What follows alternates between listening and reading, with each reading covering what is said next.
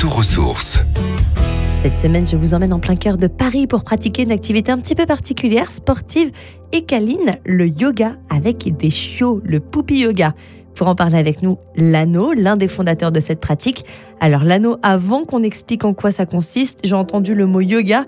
Est-ce qu'il y a besoin d'être un sportif confirmé pour faire ça? Il euh, faut savoir qu'on a des cours qui accueillent bah, tout type de participants, du profil confirmé jusqu'au profil euh, débutant amateur. Les chiots, tout le monde sait faire, hein, des petits câlins, euh, des petits bisous avec les chiots, donc tout se passe très bien sur la deuxième partie. Maintenant que je suis rassurée, Lano, comment va se dérouler la séance? Quel est le concept du Poupie Yoga? C'est un concept euh, qui est né aux États-Unis. Avec mon associé, on observait ça un peu de loin, on trouvait que c'était un concept très sympa et un jour on a eu l'occasion d'essayer et bah, on est un peu tombé amoureux de l'activité. À savoir qu'une séance, ça se découpe en trois parties. Hein. Il y a 30 minutes de pure yoga, donc c'est un peu l'effort avant le confort.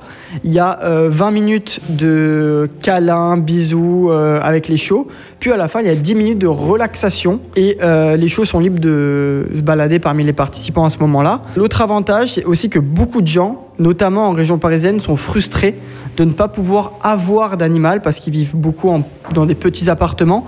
Et donc le puppy yoga peut justement éviter euh, l'adoption compulsive ou irréfléchie d'un animal pour par la suite pas pouvoir l'assumer. Durant la séance, il y a le prof de yoga, les chiots et l'éleveur. Comment vous sélectionnez justement ce dernier? On travaille avec des éleveurs partenaires qui sont euh, sélectionnés parmi les éleveurs qui sont autour de la région dans laquelle on travaille pour pas leur imposer euh, trop de routes.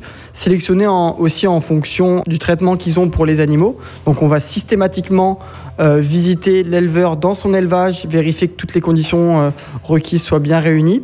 Le second type de prestataire avec lequel on travaille, c'est des chenilles et des associations qui de temps en temps reçoivent des portées entières qui sont abandonnées. Et lorsque c'est possible, on fait intervenir ces portées-là sur des sessions de puppy yoga pour leur donner une chance de trouver une famille plus rapidement et ne pas prendre le risque d'encombrer euh, des chenilles et euh, des associations qui sont déjà surchargées aujourd'hui. Je peux vous confirmer qu'on passe un moment sportif hyper sympa.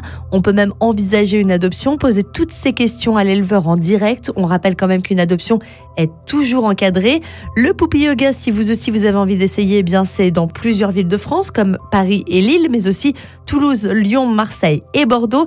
Pour retrouver tous les sites et réservés, il vous suffit de taper Poupie avec 2 P et un Y-yogaclub.com. Retrouvez toutes les chroniques de Sanef 177 sur sanef177.com.